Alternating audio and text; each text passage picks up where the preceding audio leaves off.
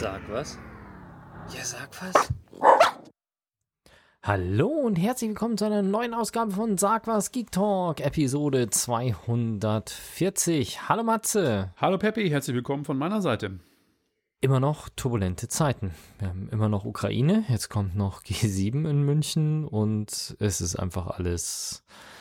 Momentan ist alles schwierig und es wird irgendwie nicht leichter. Aber schauen wir mal, durchhalten. Und jetzt seid ihr ja bei uns und habt erstmal 56 Minuten zumindest auf Lora München 56 Minuten gute Laune. Also seid ihr genau richtig. Und der Podcast sind auch über 50 Minuten gute Laune. Was ist dein Highlight dieser Episode, Matze? Äh, ein äh, Japano-Rollenspiel, das es gerade kostenlos, äh, kostenlos im Game Pass gibt, Ayuden Chronicles. Okay, ich habe äh, fiese Superhelden Mhm. und gleich zwei davon. Dementsprechend äh, habe ich quasi zwei Highlights. Und mit dem ersten würde ich direkt anfangen, nämlich The Boys, die dritte Staffel.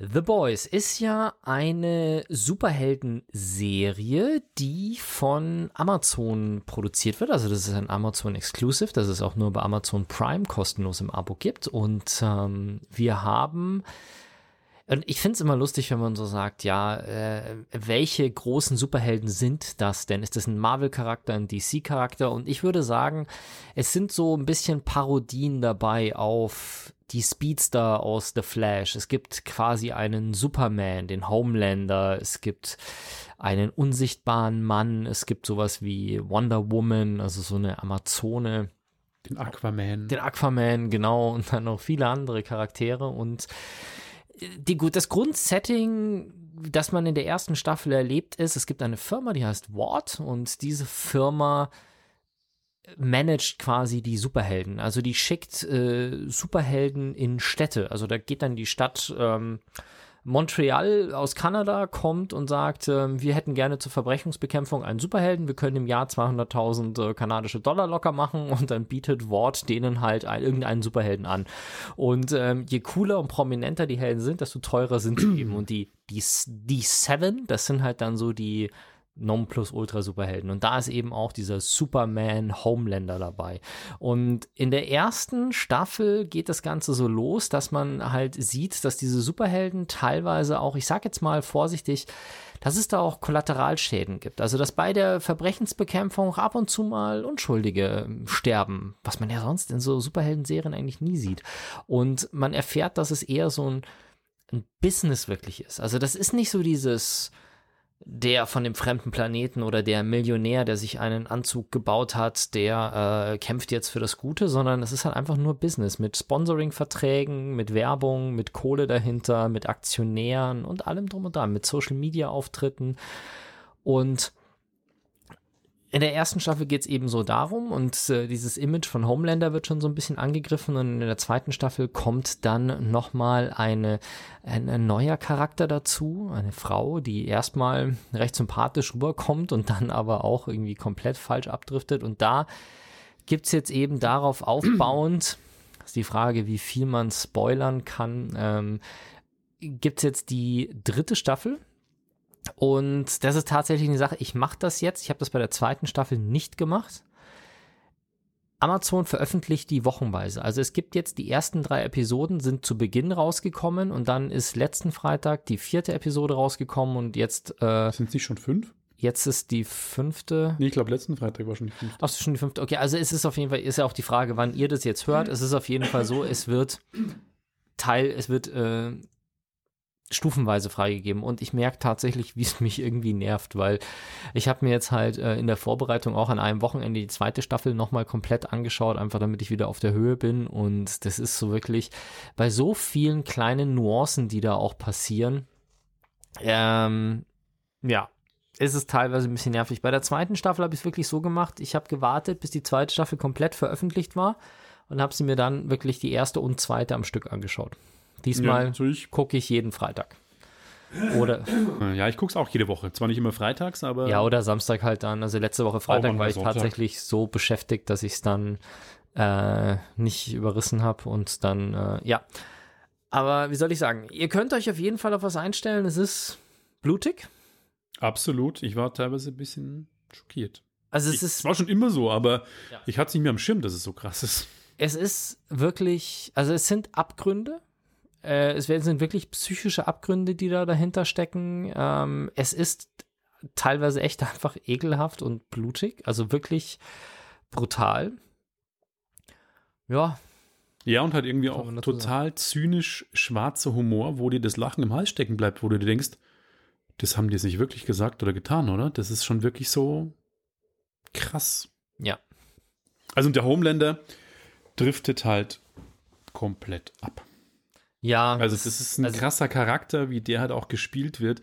Der Schauspieler, weil wie der schon immer schaut, das ist schon, muss Ja. man können, wie man das, wie er das macht. Ich war letztes Mal ein bisschen erschrocken fast, als ich die deutsche Synchronisation gehört habe, weil die passt irgendwie nicht so richtig zu dem. Ist ja meistens so, wenn man das Englische gewohnt ist. Ja, äh, ich, ich weiß es nicht. Ich fand es irgendwie. Ja, bei Bruce Willis, den bin ich so auf Deutsch gewohnt, dass ich überrascht war, was für eine weiche Stimme der eigentlich im Englischen Ja. hat. Aber Homelander passt irgendwie so gar nicht. Also bei Bruce Willis passt die deutsche Stimme tatsächlich besser, zu den Rollen, die er spielt. Ja. Äh, im, bei Homelander mh, ganz und gar nicht. Also ich empfehle es auf Englisch zu gucken. Äh, ja. Es gibt ja auch eine Animationsserie to The Boys, ne, auf ähm, Amazon Prime. Ja, das sind äh, Einzelepisoden, die habe ich mir tatsächlich auch angeschaut. Das sind lauter so kleine Einzelepisoden, die in dem Universum von The Boys halt spielen. Ist jetzt aber nicht so, dass das eine begleitende wäre. Also das ist jetzt nicht so wie Star Wars, dass die Star Wars Serie angesiedelt ist und das äh, äh, Plotloch zwischen Episode 1 und 2 oder sowas klärt oder zwischen 2 und 3 mit den Clone Wars oder was das da war, sondern es geht dann wirklich einfach nur Geschichten, die passiert sind. So in der Richtung. Hast du die angeschaut? Nee, ich habe es nicht gesehen, ich habe es nur im Interface gesehen, dass es gibt. Was ich gerade, also hier gucke, jetzt parallel ist, wer der Schauspieler von Homelander ist, der Anthony Starr ist ein Neuseeländer, der sieht total sympathisch aus in echt. Ja. Total der sympathische Typ, irgendwie, wo man sich denkt, mit dem treffe ich im Café und den trinken einen Kaffee und ein Bier. Und dann haben die den halt so krass mit seinen blonden, kurzen Haaren und geschminkt und seiner Uniform. Aber in Wirklichkeit sieht der sowas von sympathisch aus. Ich bin schockiert. Ja, kommt halt auch viel dazu, wie er sich halt einfach verhält und so. Ne? Das, Mhm. äh, stopp mal, das ist. Was hat denn der sonst noch gespielt? Ja, ich schaue gerade, die Interpreter, das kenne ich nicht, das ist gerade in der Post noch.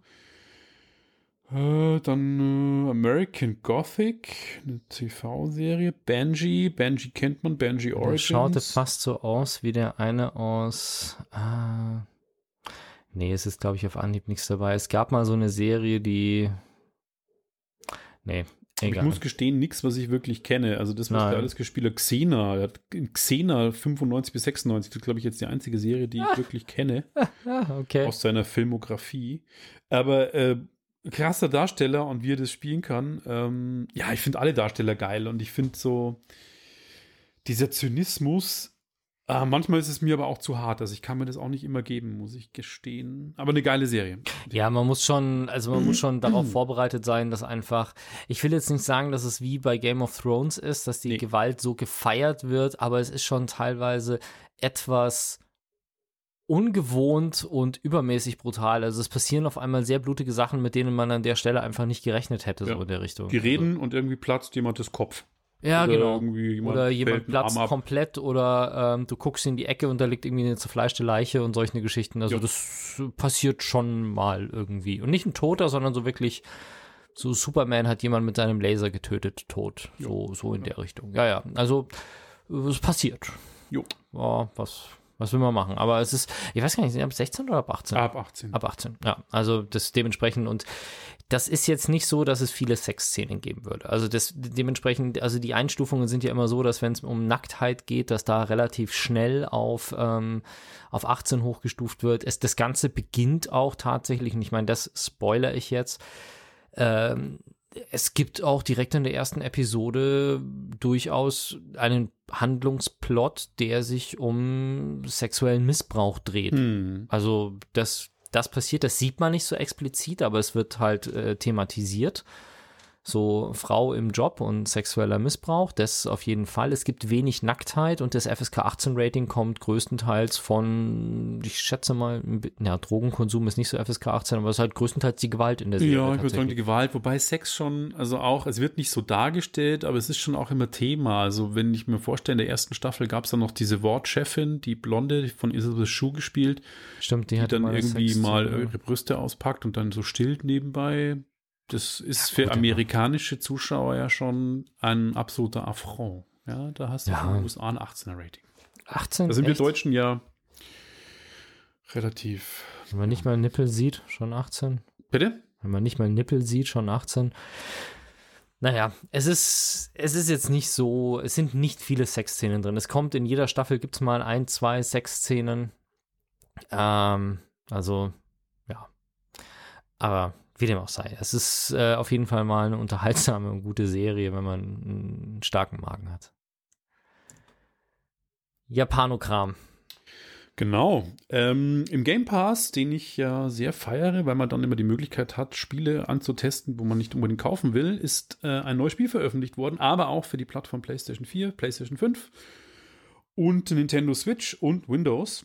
Ähm, und zwar Ayuden Chronicle Rising. Ist ein komischer Name, ich hoffe, ich habe es auch richtig ausgesprochen. Ist ein Japano-Rollenspiel, das auf einer ähm, Crowdfunding-Kampagne basiert und ist quasi der Vorgeschmack zu einem im nächsten Jahr kommenden großen Strategierollenspiel. Und zwar, das nennt sich Iorden Chronicles 100 Heroes. Und jetzt werden vielleicht ein paar Leute hellhörig. Es ist von dem Team, das in seligen PlayStation-Zeiten ähm, ein sensationell beliebtes Spiel gemacht hat. Und zwar ähm, die Suikoden-Serie, die damals von Konami produziert ist. war eine Strategierollenspielserie. Und die war unfassbar beliebt. Es gibt eine Fanbase und die ehemaligen Entwickler, die haben sich quasi selbstständig gemacht und die haben dann unter ähm, dem Namen Natsume Atari ähm, so jetzt eben Ayuden Chronicles veröffentlicht.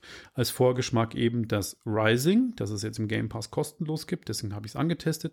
Spielzeit so ungefähr ähm, zwölf Stunden. Es geht um ein Mädel, die als Gar nicht so wenig, gell? Nö, das ist eigentlich echt okay. Aber es ist, es ist eine gute Unterhaltung für zwölf Stunden. Vor allem, es sind ultra sympathische Charaktere, es ist keine schwere Kost. Es ist ein 2D-Rollenspiel, das heißt, man läuft von links nach rechts.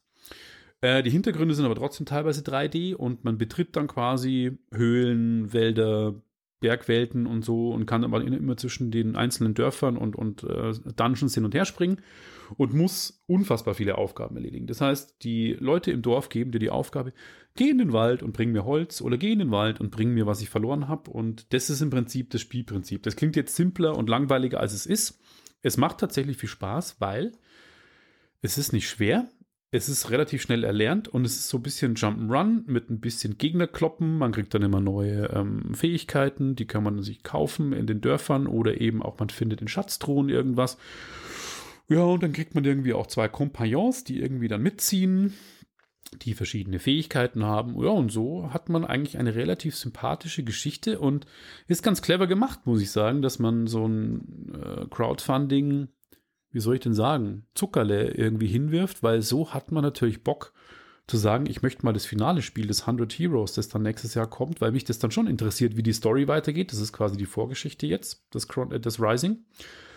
Und äh, ja, ich fand halt, ich bin darauf aufmerksam geworden, weil ich diesen 2D-Stil so cool fand. Also es ist wunderschön gezeichnet, eben mit 3D-Elementen im Hintergrund, ähm, basiert auf der Unity Engine. Hat relativ anständige Ratings auch bekommen, so zwischen 75 bis 85, was echt anständig ist. Und wenn man eh einen Game Pass hat und ähm, sich mal gut unterhalten lassen will, würde ich dieses Spiel definitiv jedem ans, ans Herz legen, weil es mir, also mir hat's, mich hat es echt, da ich gerade ein bisschen wenig, wenig Muße habe, mir irgendwie schwere Spiele zu spielen, wie, wie Elden Ring oder so. Ich fand es so nebenbei einen guten Snack, wo man sagt, da spielt man und stresst sich irgendwie nicht und äh, wird gut unterhalten. Und es ist eine positive Welt im Gegensatz zu den ganzen anderen nicht positiven Dingen, die gerade um einen rum so passieren. Jo, deswegen unbedingt mal anschauen. Mehr kann ich jetzt dazu auch nicht sagen. Hast du jetzt gesagt, wie viel es kostet, wenn man es nicht im Game Pass hat? 1999. 1999. Ja, Ja. genau. Ist, also, wenn man Fan von solchen Spielen sind, für ein 12-Stunden-Spiel finde ich 1999 und wie es gemacht ist, echt fair.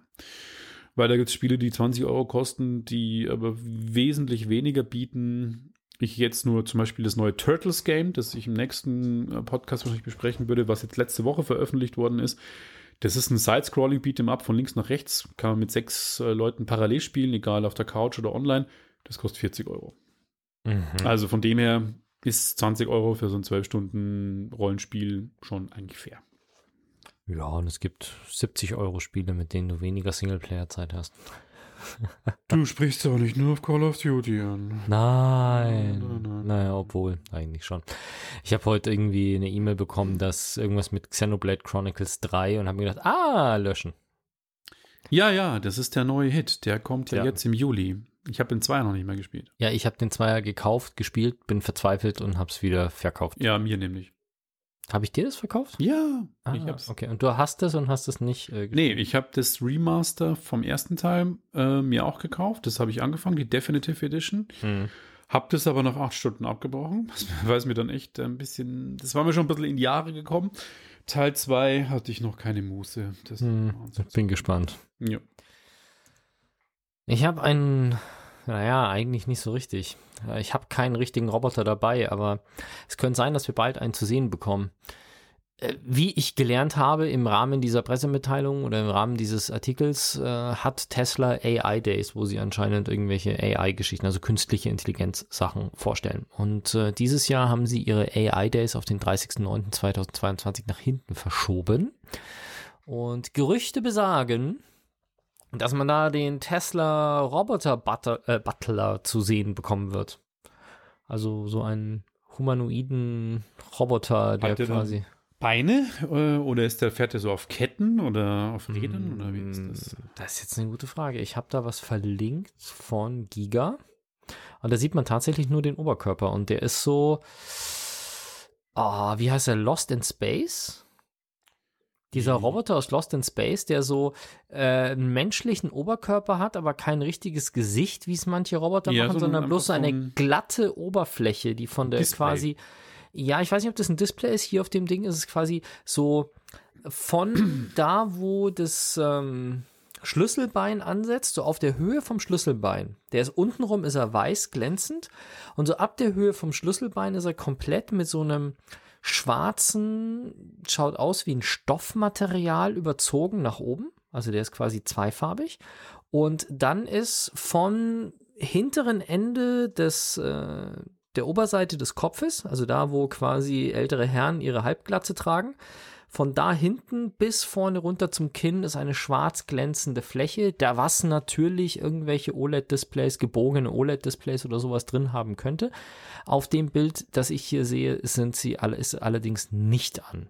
Und man sieht tatsächlich nur den Oberkörper, der nicht, also ich sehe nicht, ob er Beine oder Ketten hat oder ob er einfach nur irgendwo steht und es schaut so aus, als hätte er Arme. Aber was genau? Ja, Aber es ist noch nicht bestätigt, das ist noch ein Gerücht. Ne? Nein, es ist ein, ein Gerücht. Also man, man, man überlegt tatsächlich, ob es der Grund sein könnte, dass sie den präsentieren wollen und noch nicht fertig sind. Okay. Beziehungsweise Elon Musk hat getwittert am 3. Juni, Tesla AI pushed to September 30th as we may have an Optimus prototype working by then.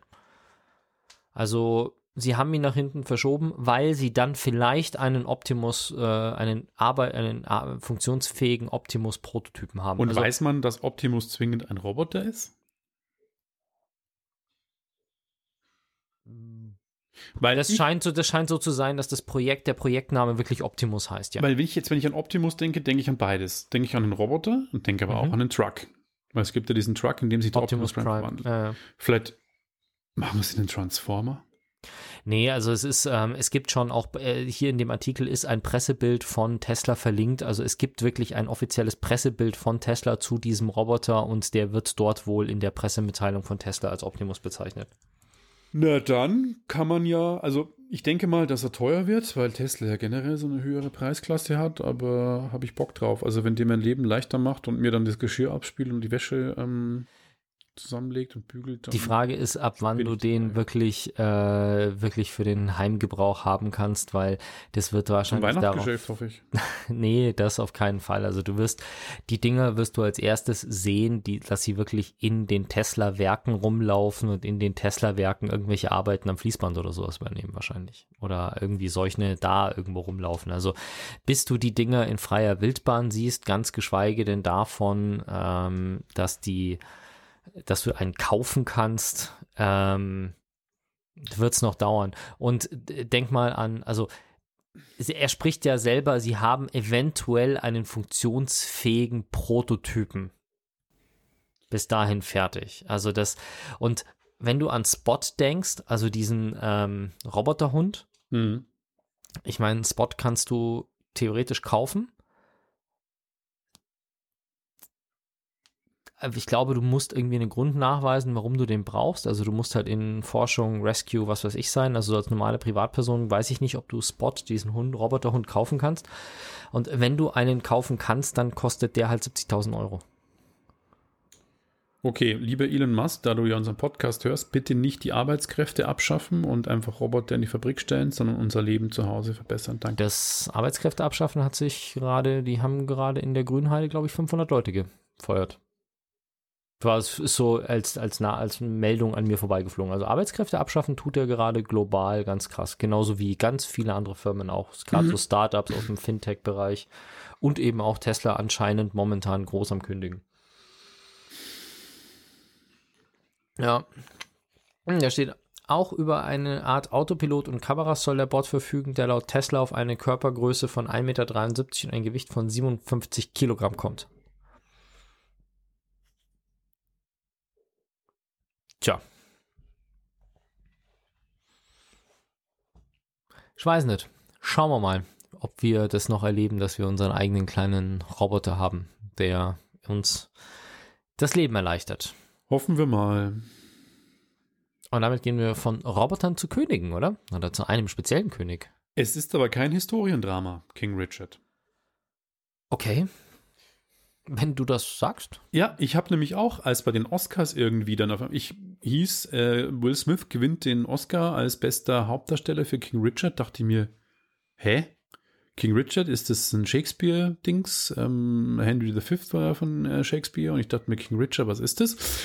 Naja, und dann habe ich mich da mal eingelesen und äh, King Richard ist, also naiv wie ich bin, ist ein äh, Filmdrama und basiert auf der wahren äh, Biografie von dem Vater der Venus, äh, der Venus, der, der Williams-Geschwister, also Venus und Serena Williams, die beiden farbigen, äh, Entschuldigung, das war politisch inkorrekt, schwarzen ähm, äh, Tennisstars aus den USA und deren Weg zum Ruhm. Und Will Smith spielt eben diesen Vater mit einer wahnsinnigen Hingebung und zeigt die Geschichte in diesem Film auf, wie er an seine Kinder glaubt, sie fördert, ihnen zum Beispiel jeden Abend mit ihnen, ähm, er hat in einem, ich überlege gerade, es war es Compton? Bin mir jetzt gar nicht sicher, ob die in Compton gelebt haben. Doch, ja.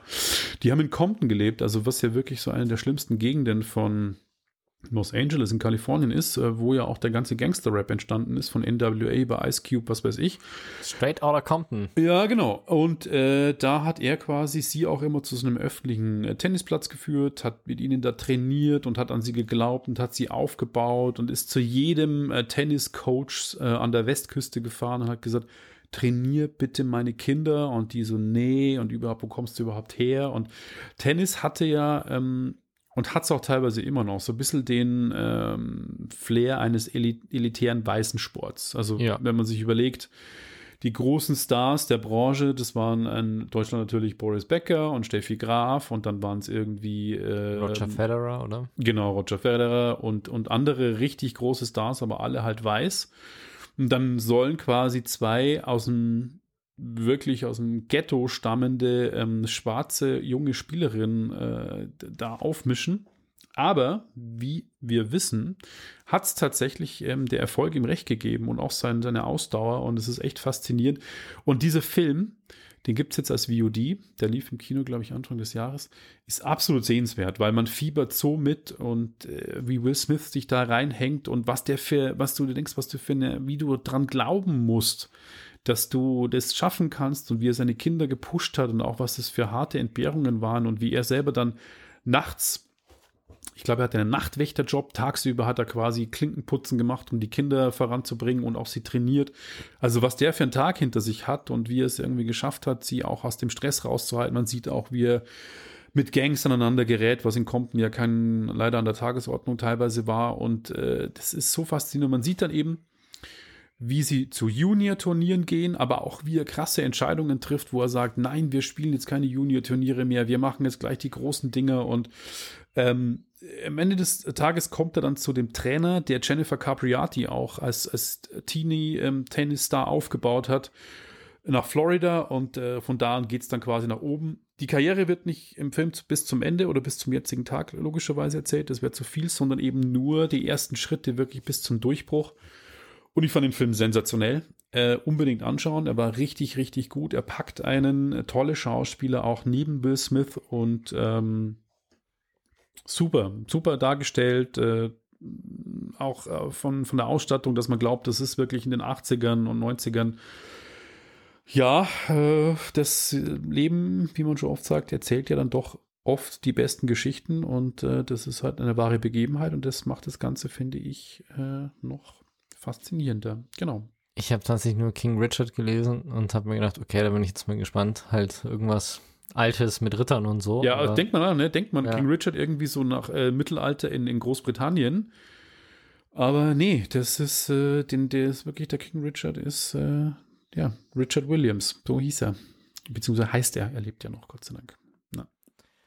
Ja, Tennis ist auch so ein Sport, mit dem ich überhaupt nichts anfangen kann. Ich finde es super. Null. Also ich früher mal Tennis gespielt, das fand ich schon immer ja, faszinierend. Ja, schon mal auch so ein bisschen, bisschen cool. Kurse und sowas, äh, Tennis schon auch mal gemacht, aber ich konnte mich weder dafür begeistern, selber Tennis zu spielen, noch mir in irgendeiner Form irgendwie Tennis äh, anzuschauen.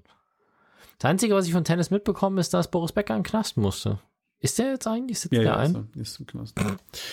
ähm, äh, tatsächlich, ich habe ja mit Sport Zuschauen überhaupt nichts am Hut, aber Tennis zuschauen fand ich tatsächlich immer fasziniert. Irgendwie fand ich das erstaunlicherweise spannend. Finde ich spannender als Fußball. Aber ich schaue es mir auch nicht mehr an. Nee. Ja, sind ja weniger Leute, auf die du achten musst, gell? Bitte? Weniger Leute, auf die du achten musst. Ja, ich Fußball ist mit mehr so als zwei Leuten am Platz, bin ich überfordert.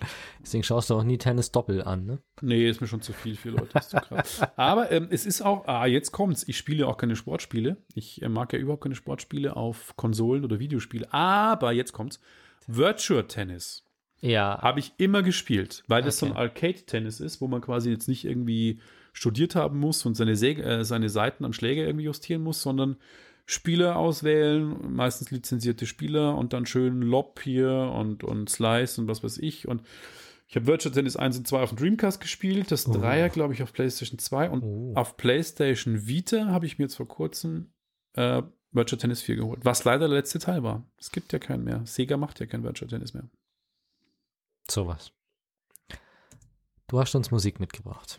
Genau, es gibt auch gute Laune Rap aus Bayern, ähm, um die Stimmung zu heben. The Gaudi is Real, so hieß das erste Album. Jetzt ist The Gaudi wieder real von Liquid und Maniac aus meiner Heimatstadt Rengsburg, die aber auch deutschlandweit erfolgreich sind. Und die haben zusammen mit Dexter, dem Beatproduzenten, der auch Casper die Beats produziert hat und auch ein eine Platinum-Scheibe dafür bekommen hat. Die haben einen neuen Track gemacht und den hören wir uns mal an. Das Album kommt im Juli und dann sind wir wieder zurück.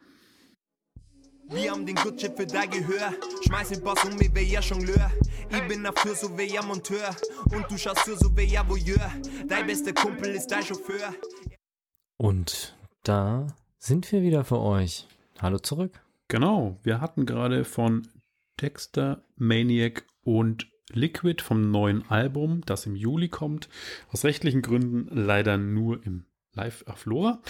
Äh, ich habe es in den Show Notes, aber verlinkt das YouTube-Video und ich bin gespannt. Ich habe mal wieder Bock auf ein Mundart-Rap-Album und auf positive Sommer-Vibes. Hoffen wir, dass es ein cooles Album wird. Der erste Track zumindest ist schon mal gut. Und von bayerischem Rap kommen wir zu Druck im Körper. Genau.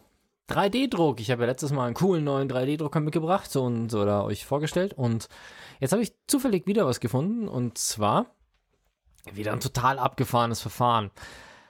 Ähm, ja, die technischen Details sind das so, dass sie mir auch schon fast ein bisschen zu hoch sind, weil da spielt es irgendwie mit komischen Zahlen. Du musst dir das so vorstellen. Ähm, du hast irgendein Problem im Körper, wo du quasi ein irgendwas gefixt werden muss, was von außen quasi reinkommt. Also ein wie so kleine medizinische Implantate im Prinzip. Oder also ich meine, sowas, das Beispiel hier ist jetzt eher im Arm, im Muskel, jetzt nicht im Herzen, aber wie so ein, wie so ein Stent zum Beispiel im Herzen. Das hast, oder halt so in einer, in einer Vene, wo du halt so ein, so Venenkatheter quasi dann hast, nicht Katheter, sondern so ein, so ein Ding, wo halt, wenn eine Vene äh, kollabiert, die nicht kollabieren soll, dann kannst du da so ein Plastikröhrchen quasi reinschieben, was die dann da stabilisiert. Und sowas machst du halt normalerweise von außen, also dass du da halt irgendwelche Teile von außen hinbringst durch große Adern oder so und die dann da innen drin quasi aufbaust. Und jetzt haben sie halt einen, ähm, gibt es, sie haben das entwickelt, das ist noch nicht im Einsatz, aber das sind kanadische Wissenschaftler, die ein 3D-Druckverfahren entwickelt haben, wo mit Ultraschall gedruckt wird. Und du musst dir das so vorstellen, du hast halt, keine Ahnung, irgendwo am Arm muss halt in, am Muskel irgendeine Struktur angebracht werden oder am Knochen und dann injizieren die dir da ein, ein Harz oder halt ein, warte mal, was sagen sie da? Ein Harz, ja genau, ein, ein spezielles Harz. Und dann kommt da von außen so ein, so ein Roboterarm, so ein Ultra, wie so ein Ultraschallkopf, der kommt dann da drauf und dann ultraschallt das Ding da rein und erhitzt dieses Wachs auf stellenweise 15.000 Kelvin also 15.000 Grad, äh, 15.000 Kelvin, das sind knapp 1000, äh, 14.727 Grad Celsius. Nur Mikrosekunden, ah, oder halt wirklich so lang, äh, so kurz, dass du das halt überhaupt nicht mitbekommst, aber dadurch bilden sich quasi in diesem Harz Bläschen, die irgendwie 1000 Bar Druck erzeugen und dann härtet das halt an der Stelle irgendwie dadurch aus. Also die spritzen dir quasi ein Harz rein und dann fährt da so ein Ultraschallding drüber und anstatt dir einen fertigen irgendwas reinzusetzen, hast du da eine Flüssigkeit drin. Dann wird das da so durchgedruckt und es baut sich quasi innen drin auf und am Schluss wird wahrscheinlich die Flüssigkeit mit der Zeit, wie es halt immer so ist bei solchen Sachen vom Körper, wahrscheinlich mit der Zeit einfach abgebaut und fertig. Das klingt so, sowas würde ich niemals an mir testen lassen, ohne dass ich nicht einen Beweis habe, dass es tausend Leute überlebt haben. Und oh, also, also der, die, das, der Druck- und Temperaturanstieg dauert nur einige Pikosekunden, sodass das umgebende Material nicht beeinflusst wird. Mhm. Ja. Mhm. Also es ist äh, total krass. Ja. Die Blasen können als Reaktoren dazu genutzt werden, chemische Reaktionen anzuregen, die flüssiges Harz in festes oder halbfestes Material verwenden. Wahrscheinlich ist das in zehn Jahren völlig gang und gäbe und ähm, ja. Mhm. Ähm, das Baumaterial wird in den Körper injiziert. PDMS ist ungefährlich und wird unter anderem in Medikamenten eingesetzt. Und der Wandler baut daraus das Implantat. Mögliche, äh, ein anderer möglicher Abnehmer ist die Luftfahrtindustrie damit du interne Strukturen quasi reparieren kannst. Also wenn du irgendwo innen drin was hast im Rumpf oder äh, kannst halt ohne äh, interne Strukturen ohne äh, reparieren, ohne Rumpf oder Tragfläche öffnen zu müssen. Also bei mir, wenn ich das höre, so ein Harz zu spritzen und dann wird das erhitzt. Für mich klingt das als absolut Medizinlein. Das wird erhitzt, dann gibt es eine kleine Verbrennung, dann gibt es einen Klumpen, der löst eine Thrombose aus und der Mensch stirbt. Nein. Das ist für mich, das ist für mich der Rückschluss, wenn ich sowas lese. Nein. Ja. Nein, nein, nein, nein. Ja, aber mich fragt ja keiner. Ja, Gott sei Dank. Ja. Nee, nee, also das äh, scheint schon ganz gut zu funktionieren. Das ist halt irgendwie krass, dass du halt sagst, okay, du druckst quasi im Körper irgendwas. Also drucken mit Wachsen und so, das, das gibt's ja schon. Also es gibt ja auch dieses Druckverfahren, wo quasi aus so einer Sandschicht oder wo du halt so einen Sandkasten hast, oder so einen Kasten hast, der voll ist mit Sand und da schießt halt so ein Laser durch und am Schluss kann, hebst du da irgendwie so dieses ganze Ding raus. Oder auch äh, einen Drucker, der aus Wachs quasi verkehrt rum immer so einzelne Schichten aus dem Wachs rauszieht und sowas. Also da, da gibt es ja schon coole Verfahren, aber dass du halt wirklich im Körper mit so einem Ultraschallkopf da erhitzt und produzierst, das ist schon irgendwie sehr spacig und abgefahren, aber naja, was will man machen, ja? Ist halt so. Gibt's halt jetzt.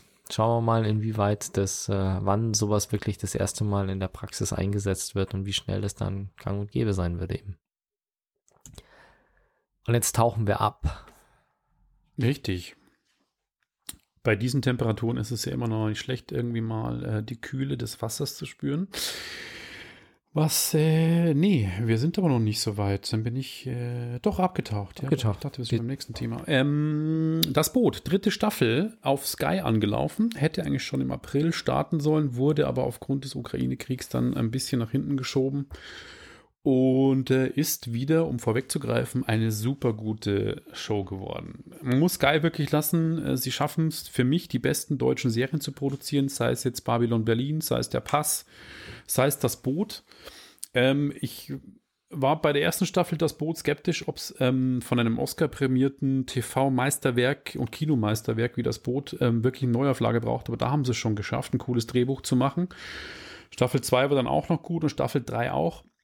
Und zwar, es geht nicht nur, wie es eigentlich beim Originalboot so ist, wo man gefühlt, das, die Originallangfassung ist ja viereinhalb Stunden, ähm, wo man eigentlich nur unter Wasser ist. Also es spielt ja zum Großteil wirklich nur im Boot und äh, verschwitzte Männer in Unterhemden schreien sich an und äh, die Drama, das ist alles packend erzählt.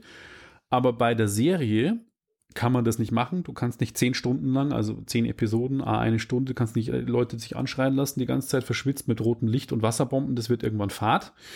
Ähm, sondern es gibt mehrere Parallelhandlungen an, an Land quasi. Da spielt dann die Gestapo, auch was an Land wirklich passiert ist. Es spielt diesmal ähm, zeitweise in Portugal, wo quasi viele Deutsche nach Portugal vor dem Krieg geflüchtet sind und dann so eine eigene deutsche ähm, Community in Portugal gegründet haben. Da wiederum ist die Gestapo am Start. Ähm, dann gibt es natürlich auch an Land die, äh, wie werden die Leute ausgebildet, äh, die aufs Boot dann müssen. Es gibt Intrigengeschichten, es gibt eine Liebesgeschichte, irgendwie zwei sogar parallel. Und das Ganze ist echt cool erzählt, so dass du dir denkst, oh, jetzt habe ich wieder genug Krieg gesehen, jetzt will ich wieder bitte auch ein bisschen Landgeschichte. Und das haben sie richtig gut gemacht. Und was, was dazu noch kommt, man nimmt das dem Ganzen auch ab, weil die Darsteller wirken, als ob sie in der Zeit, also in der, in der Zweiten Weltkriegszeit sind. Die Ausstattung ist super, die Farben, die Farbkorrektur. Die Effekte sind äh, für eine Fernsehserie absolut hochwertig produziert. Also finde ja immer Wasser und Boote schauen ja meistens immer künstlich aus, aber das äh, sieht hammermäßig gut aus. Es ist äh, auch in Ultra HD und, und Dolby Atmos produziert, dass an die Wasserbomben schöner um die Ohren fliegen. Ähm, die Bavaria Studios stehen ja auch dahinter, die Ur das ursprüngliche Boot ja auch in den 80ern äh, produziert haben und auch den Oscar dafür bekommen haben. Ähm, also Bavaria Fiction in Kooperation eben mit Sky. Und äh, ich bin, wie man raushört, hoch begeistert von dieser echt coolen Serie. Und ähm, ich kann es auch sagen, es wird eine vierte Staffel geben, weil natürlich endet die dritte mit einem Cliffhanger. Mhm. Äh, ich freue mich jetzt schon und äh, ja, wenn man die Chance hat, das irgendwie zu gucken, ich bin mir jetzt gar nicht sicher, ob das nicht auch ein Free-TV-Deal dann gibt, irgendwie, dass das auch in der ARD läuft. Ich glaube, Staffel 1 und 2 liefen auch irgendwann in der ARD. Auf jeden Fall reingucken, wenn euch die irgendwo unterkommt egal ob Streaming oder Mediatheken oder eine Live, ähm, eine, eine, lineare Ausstrahlung, wirklich eine sehenswerte, gute Serie, die man sich angucken kann und nicht zwingend Fan von den alten, äh, inzwischen schon meiner Meinung nach etwas angestaubten, aber trotzdem Klassikern alten das Boot ist. Ich fand es ähm, richtig, richtig gut. Auch wenn das Thema nicht leicht ist, gebe ich auch offen zu. Aber es ist äh, auch nicht so mit einem erhobenen Zeigefinger erzählt, dass man die ganze Zeit, oh, die schlimmen Deutschen und so. Es ist auch, man bekommt die Gegenseite auch erklärt. Also es geht ja um den Atlantikkrieg ähm, zwischen ähm, den äh, britischen Kreuzern und Kriegsschiffen, die ja die Wolfsrudel der U-Boote im, äh, im Atlantikkrieg quasi gejagt haben. Und dieses Katz-und-Maus-Spiel wird auch erzählt anhand von einem Kapitän einer britischen Kriegsmarine, der quasi sich ins, in den Kopf gesetzt hat, weil sein Sohn getötet worden ist bei einem U-Boot-Angriff auf, auf einem Schiff, dass er quasi deutsche U-Boote versenkt und eben das, das ist dann auch so. Es ist echt wirklich spannend und cool erzählt und Drehbuchkunst vom, vom äh, ganz groß, würde ich mal sagen. Also hat mir sehr, sehr gut gefallen. Ich habe weder den Film noch die Serie gesehen. Oh, dann solltest du mal. Ich kenne allerdings das Boot im Bavaria Bavaria. Filmstudios. Ja. Das kennt, glaube ich, jeder. Jeder, der die Bavaria Filmtour gemacht hat, der Da geht nämlich auf den ja Bavaria durch. Filmplatz und dann gleich links steht heute noch die äh, Kulisse von das Boot, die ja mini ist. Und da darf man immer noch durchgehen, haut sich immer den Schädel an. Stimmt, ja, ja, die bin ich, habe ich noch nicht gesehen, als ich dort war. Ich war zwar nicht auf einer Tour, aber es war beruflich Das steht da. immer noch das da, steht ja. da draußen. steht immer noch da. Und bei den Touren kann man es immer noch betreten und dann sieht man die Betten. Und das ist auch wirklich die, äh, die echte Kulisse. Ich, ja, stopp mal, blöde Frage, weil du sagst, die Kulisse ist mini. Das ist natürlich kein ganzes U-Boot, aber die ist innen drin nicht kleiner als die U-Boote im Zweiten Weltkrieg. Nee, nee, nee, das waren, nicht. oder? Das Also stimmt. das Aber die Kulisse ist natürlich kleiner gehalten. Ja, also es ist kein 40 Nein. Meter langes U-Boot, das nicht, sondern bloß zwei Abteile oder sowas, aber das ist da schon so eng, wie es halt wirklich eng war. Also, Nee, das sind nicht die großen, ähm, wie heißen die jetzt, äh, die Alaska-Klasse oder wie heißen die amerikanischen Atomboote? Die größte war die, waren die russischen Typhons, das waren die größten. Die hatten einen eigenen Whirlpool an Bord. Naja, aber die sowas fahren ist es auf jeden mehr. Fall nicht. Und ich glaube auch, das Leben auf so einem U-Boot war richtig, richtig krass. Ist es immer noch, aber ähm, war damals, glaube ich, noch viel. Unterdessen etwas, etwas weniger schlimm, als es damals war, wahrscheinlich, ja. Ja, will man beides nicht. Weder damals noch heute. Also ich zumindest brauche es nicht. Ich habe noch eine Superhelden-Serie. Diesmal eine Animationsserie. Ja, gab es zu The Boys auch, aber hier ist die komplette Serie animiert. Und zwar The Invincible. Eine Superhelden-Cartoon-Serie, wo es auch wieder so. Also ich meine, ich weiß nicht, ob das irgendwie, ich, ich fange immer automatisch an zu vergleichen mit äh, welcher Superheld, den ich schon kenne, ist das. Und da gibt es halt auch wieder so einen Superman und dann auch die Defenders oder sowas. Ähm, also so eine Gruppe von Superhelden, die dann irgendwie sich drum kümmern, dass es auf der Erde irgendwie gut ist. Und dann passiert auch sehr schnell was sehr komisches, womit man echt nicht rechnet. Also es ist im Prinzip der ähm, Omni-Man, das ist quasi der, ja, der kommt von einem anderen Planeten und äh, ist halt auf der Erde und beschützt die Erde.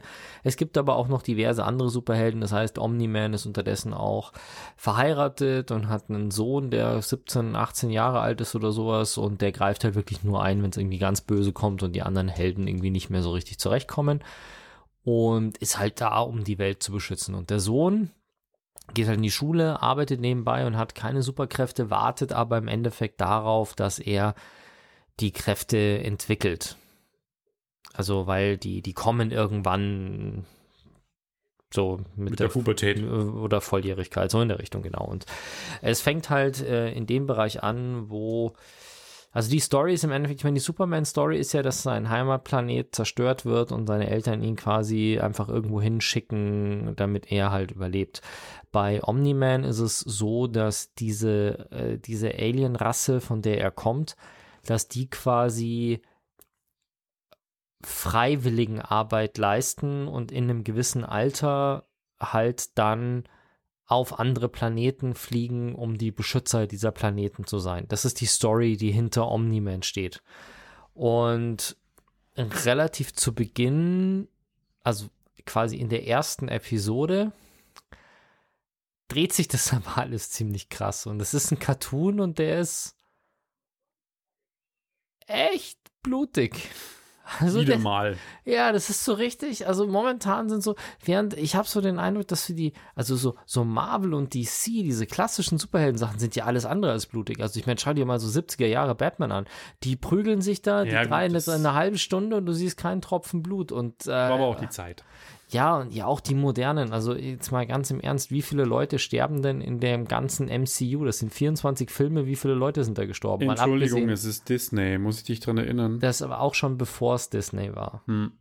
sind da wenig Leute gestorben. Ganz im Gegenteil, das sterben jetzt, wo es Disney ist, sterben da fast mehr. Also klar, The Punisher war, der hat viel um sich geballert auf Netflix, auch eine Marvel-Serie. Und der Punisher ballert auch viel rum. Und es gab auch mal einen sehr schlecht bewerteten Punisher-Film, der indiziert war sogar. Aber Fand selbst, gar nicht so schlecht. aber er ist, glaube ich, ultra schlecht bewertet.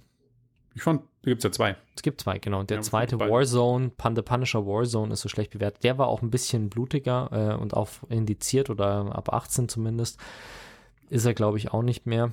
Ähm, aber die Serie, die Netflix-Serie von Punisher, die ist auch nicht so blutig. Also der ballert rum, klar, und da sterben auch Leute, aber das wird nicht so gefeiert. Während auch bei, ich meine, The, The Invincible ist ja ein Cartoon, aber du siehst da schon, also wenn da jemand einem anderen den Kopf zerdrückt, dann siehst du das halt auch in der Großaufnahme, in der Großzeichnung. Das, das ist halt alles.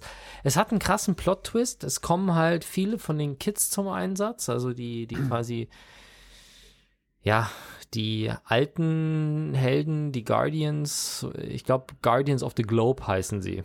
Okay. Ähm, die sind dann quasi verhindert und dann, dann setzen halt die, die Kiddos ein, unter anderem eben der Sohn von Omni-Man setzt dann, äh, kommt eben auch dann zum Tragen und der ist die Invincible. Das ist halt dieser Superheld, der Sohn von Omni-Man. Und du erlebst quasi, wie er so äh, einerseits das ganze Thema Highschool, äh, Frauen, Superheld werden, das alles irgendwie so und dann hast du noch diesen ganzen Omni-Man-Plot, der sich auf einmal sehr anders entwickelt, als man es am Anfang denkt. Ist gar nicht schlecht tatsächlich. Ich habe das ewig auf der Playlist gehabt und habe mir dann immer gedacht, so ja, hm, da, muss nicht. Und ich war dann echt positiv überrascht. Verstehe. Du hast ein Outing mitgebracht. Genau. Ich oute mich, dass ich das Hörbuch von Kurt Krömer gehört habe. Kurt Krömer deutscher Comedian. Ich persönlich habe mit deutschen Comedians gar nichts am Hut. Hm. Kann man? Ähm, äh, ich, das Einzige, woher ich Kurt Krömer tatsächlich wahrgenommen war, ist auf diese Amazon-Serie dieses LOL. Ich habe den Namen noch nie gehört. Wirklich nicht? Nö. Also LOL schon, aber. In der ersten Staffel von LOL, das ist ja diese. Ähm, habe ich nicht gesehen, ich weiß nur, dass es existiert. Ja, ich habe das nur mal kurz geguckt, weil mir Freunde gesagt haben, ich soll das anschauen, habe aber nach der ersten Folge ausgeschalten ähm, geht es darum, äh, acht Comedians, glaube ich, sind in einem Raum, äh, keiner darf lachen, die anderen machen blöde Laien und äh, keiner darf lachen und der, der lacht, der fliegt raus. Alles mit Kameras gefilmt, produziert von Bully und gehostet. Wurscht. Kurt Krömer ist auf jeden Fall ein deutscher Comedian, der auch eine TV-Show hat, die nennt sich Shea Krömer. Da finde ich das Konzept schon wieder witzig, deswegen werde ich das vielleicht mal gucken. Er lädt sich in seine TV-Show Leute ein, die er nicht leiden kann. Heißt, AfD-Politiker und sonst irgendwas interviewt die, die er partout nicht leiden kann. Und das ist eigentlich schon ein cooles Konzept. Naja, aber darum geht es jetzt nicht. Kurt Krömer hat ein Buch geschrieben, weil er sich geoutet hat. Nämlich ein Comedian kann auch depressiv sein und er war schwer depressiv und zwar über, glaube ich, wenn ich es richtig im Kopf habe, 23 bis 25 Jahre. Er ist inzwischen so Mitte 40, äh, Vater von vier Kindern, alleinerziehend, immer mal wieder Beziehungen. Und das Buch heißt, ähm, du darfst nicht alles glauben, was du denkst. Und ähm, das ist wirklich ein faszinierendes Buch, weil er in diesem Buch beschreibt quasi, wie sein Leidensweg war, inklusive Therapie, auch Beziehungen, wie, wie das heftig war, dass er Depressionen hatte, wie er selber sich nicht eingestanden hat, wie er alkoholkrank war, wie er impotent geworden ist dadurch, ähm, was das mit seinem Leben gemacht hat, wie er auch den Umgang mit den Kindern und Probleme und Ängste, aber es wäre nicht Kurt Krömer, der ihn übrigens im Echt ähm, Alexander Beutzahn heißt. Ähm, Kurt Krömer ist sein Künstlername.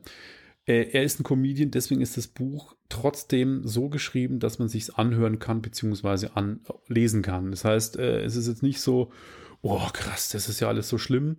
Es ist aber auch nicht verherrlicht oder irgendwie ver, verunglimpft oder wo man sagt, es ist runtergespielt. Es ist wirklich ein ehrlich geschriebenes, faszinierendes Buch und äh, mich hat es gut unterhalten und zwar nicht unterhalten, wie ich sage, ich finde es geil äh, zu hören, wie es jemand anders schlecht geht, sondern mal zu wissen, was ging in dem vor, wie ist er damit umgegangen und äh, er hat es auch als Selbsttherapie geschrieben, dieses Buch, das gibt er auch ganz offen zu. Ähm, definitiv als gute Urlaubslektüre zu empfehlen. Ähm, hintergründig, tiefgründig, witzig ähm, und trotzdem informativ. Also ich fand es ein sehr, sehr gutes Buch und äh, kann es nur wirklich empfehlen. Okay. Ich habe gerade nebenbei geguckt. Ich habe den, glaube ich, noch nie gesehen tatsächlich. Hm. Kurzmeldungen. Das Ablaufdatum für die PS4 ist festgestanden, äh, steht fest. Das, Gut, äh, dass ich meine verkauft habe, wenn die abläuft. Ja, ist kein Mindesthaltbarkeitsdatum, sondern ein Ablaufdatum tatsächlich. Und zwar 2025 ist Schluss mit der PS4. Das ist nämlich der Zeitpunkt, an dem Sony keine First-Party-Spiele mehr für die PS4 veröffentlichen wird.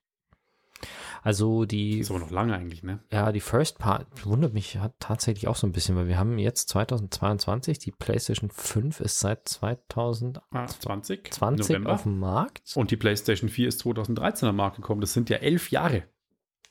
Gib dir das mal. Ja, das ist schon. Elf Jahre Software-Support. Ja, also die, die meinen, nee, nee, die haben nicht gesagt, dass sie keine Updates oder sowas Nee, mehr nee, machen. ich meine genau, Software-Support mit Spielesoftware. Genau, und ähm, ja, also First Party, also die Originalspiele von, äh, wo Sony hat, ich meine, das äh, deckt sich wahrscheinlich größtenteils mit den Ex Exclusives, oder? Wie meinst du Äh, exklusiv? dass die, die First Party Spiele sind wahrscheinlich auch größtenteils exklusiv für die PlayStation, oder? Also so Sachen wie Spider-Man. also exklusiv PlayStation und PC inzwischen. Okay.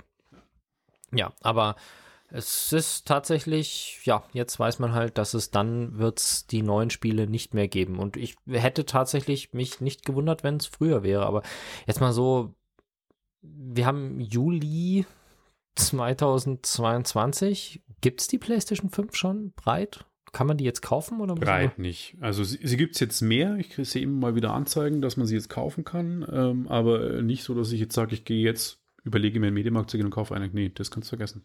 Okay. Immer noch nicht. Das ist einfach krass, ja. Ja.